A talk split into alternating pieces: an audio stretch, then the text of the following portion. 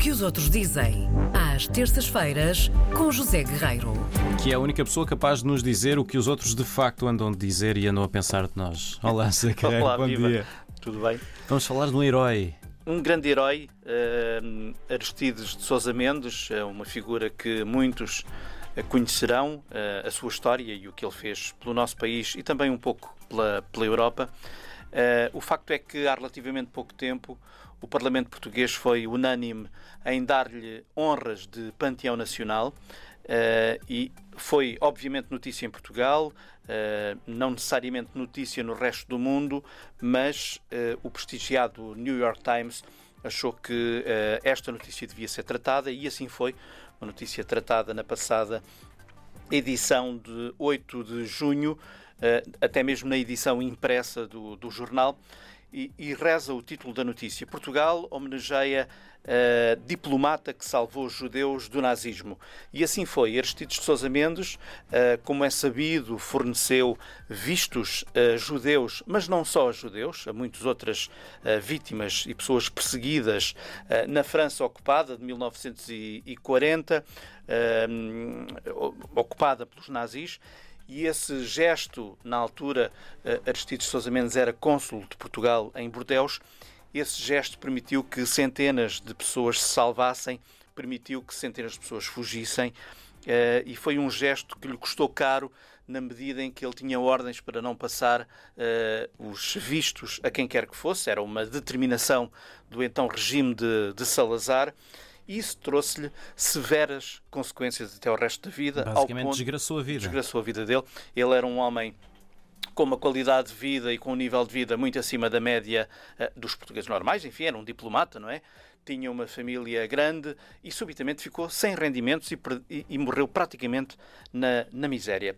Ora, 80 anos depois deste gesto, disto que aconteceu, esta história que não nos é felizmente desconhecida a nós portugueses e a muitos portugueses que estão no mundo e a muitos outros que estão no mundo e que não são portugueses, é então recuperada por um repórter do New York Times há pouco mais de uma semana a pretexto desta iniciativa parlamentar portuguesa que vai então permitir uh, que o corpo de Aristides Sousa Mendes seja uh, colocado no Panteão Nacional como forma de homenagear e vou citar um exemplo virtuoso que fez a defesa de valores humanistas e da causa da liberdade. De facto, assim foi uh, o gesto que este homem teve nas circunstâncias em que, em que o teve.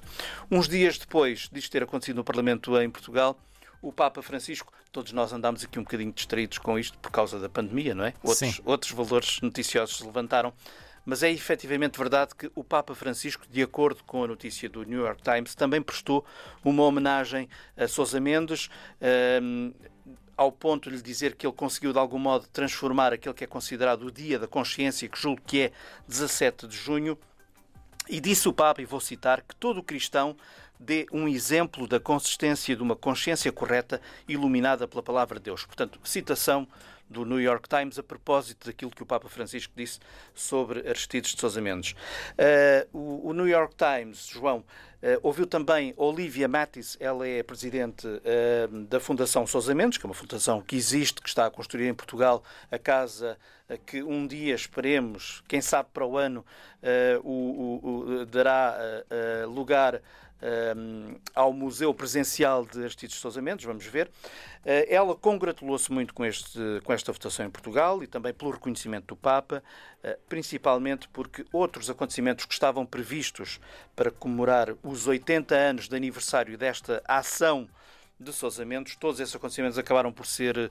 eh, desmarcados, digamos assim, ou cancelados por causa da pandemia, incluindo, de acordo com o New York Times, incluindo uma já planeada praça em Jerusalém que terá também o nome de Aristides Sousa Mendes. Provavelmente isso fica um bocadinho mais para diante quando, enfim, a pandemia nos permitir ter uma vida, uh, regressarmos a uma vida mais normal, mais dizer. normal, digamos assim.